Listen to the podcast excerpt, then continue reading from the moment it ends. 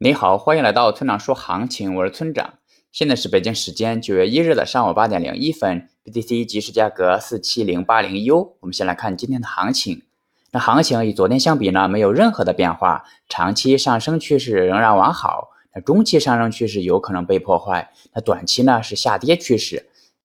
下面重点要说的是中期趋势。那想要继续保持下去的话，这两天就得重新站上四万八千点。若站不上去，后市就可能测试四万四千点、四万点，甚至三万七千点。但也不要过于担心，因为现在谈中期趋势的结束还尚早。那结构上，那下方支撑四万六到四万六千五百点区间，上方压力四万八千点。总结一下，就是日内关注下方支撑情况。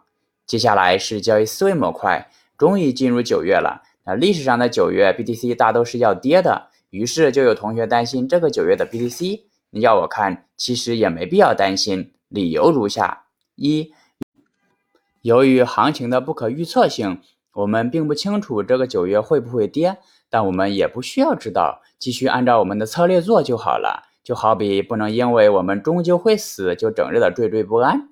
二，你之所以感到不安，其实是你现在的交易状态不佳造成的，比如仓位过重或成本过高，都会导致你非常的害怕被套。在这种情况下，无论有没有九月，你都应该通过减仓或降低成本来保证交易的舒适度。只做让自己尽可能舒适的交易是盈利的秘诀之一。三，做交易最重要的是保持交易的一致性，也就是你当时是什么条件买入的，那一旦该条件不再被满足了，就要卖出。根据买卖一致性原则，就更不用担心这个九月了。最后，请大家一定要明白，千万不要根据预测来做交易。交易是需要考虑到具体信号、盈亏比以及仓位管理的。用预测指导交易，并不能实现长期稳定的盈利。如果你想学习具体操作以及稳定盈利的技巧，请查阅今天的策略版分析。拜拜。